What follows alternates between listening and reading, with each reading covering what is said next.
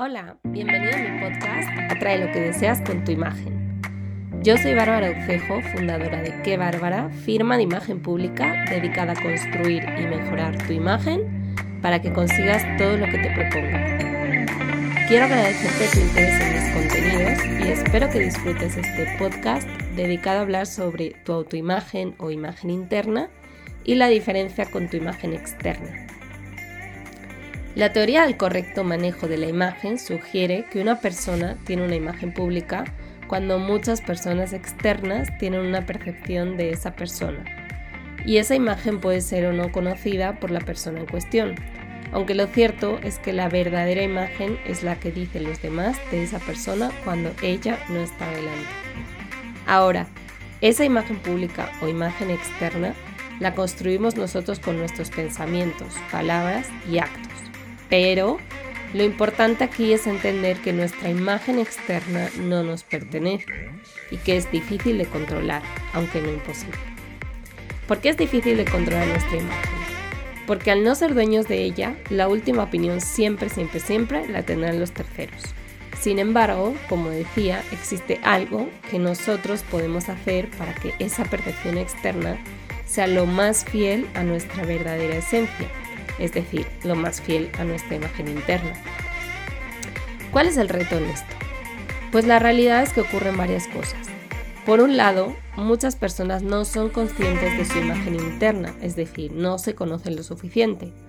Nunca se han planteado quiénes son, qué quieren, qué piensan los demás de sus palabras y actos. Pero por otro lado, también sucede que algunas personas tienen una imagen interna muy distinta a la que tienen los demás de ellos ocurriendo una disonancia entre su imagen interna y su imagen externa. ¿Cómo podemos comenzar a indagar acerca de nuestra imagen interna para destacar con nuestra marca personal? La imagen interna debe ser el conjunto de logros, valores, virtudes, defectos, formación y experiencia vital y profesional de una persona, desde que nace hasta que se realiza este autoexamen.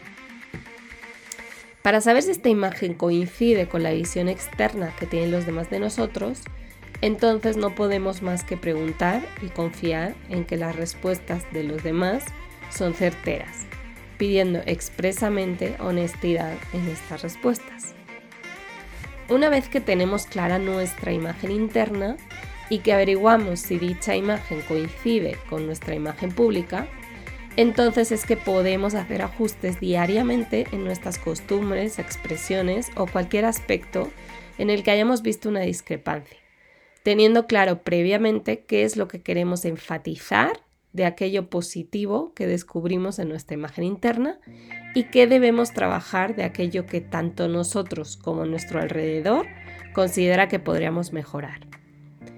Estos hallazgos influirán en nuestro storytelling, en la conexión que hacemos con nuestros clientes y nos permitirá saber a qué perfil de cliente podemos servir con nuestro trabajo, abandonando la costumbre de aceptar proyectos o clientes por necesidad en lugar de por vocación.